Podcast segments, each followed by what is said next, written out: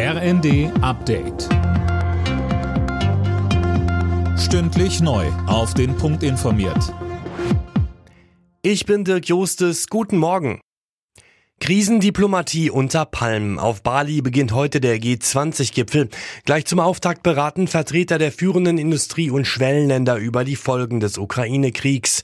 Bundeskanzler Scholz hofft, dass klargestellt wird, dass der Einsatz von Atomwaffen nicht in Frage kommt und wir uns mit den Konsequenzen beschäftigen. Das geht für die Frage des Hungers in der Welt, der größer geworden ist, auch durch den Krieg, den Russland gegen die Ukraine begonnen hat und dass wir gemeinsam den Menschen, die jetzt nicht gut ernährt werden, die jetzt hungern, helfen. Die Bundesregierung will alles daran setzen, dass das Bürgergeld doch noch zum 1. Januar kommen kann. Laut Arbeitsminister Heil könnte der Bundesrat nächste Woche Freitag erneut abstimmen, falls bis dahin mit CDU und CSU ein Kompromiss im Vermittlungsausschuss gefunden wird. Acht Milliarden Menschen, so viele leben mit dem heutigen Tag auf der Erde, schätzen die Vereinten Nationen.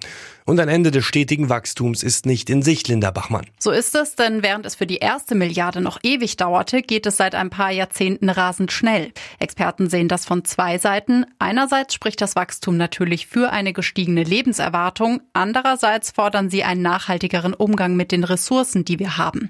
Der Bevölkerungshöhepunkt wird wohl Mitte der 2080er Jahre sein, bei rund 10,4 Milliarden Menschen. Dann könnten die Zahlen wieder runtergehen. Die NASA hat mit dem Countdown zum Start ihrer Mondmission Artemis 1 begonnen. In der Kapsel sitzen erstmal nur Puppen und sie wird den Mond auch nur umrunden. Eine Mondlandung ist für die Mission Artemis 3 geplant. Eine echte Landung mit Astronauten an Bord wird für 2025 angepeilt.